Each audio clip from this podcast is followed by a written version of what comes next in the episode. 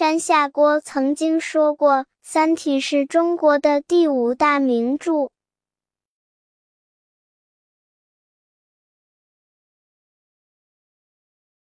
Shen Xiaoguo once said, The Three Body is the fifth greatest masterpiece in China.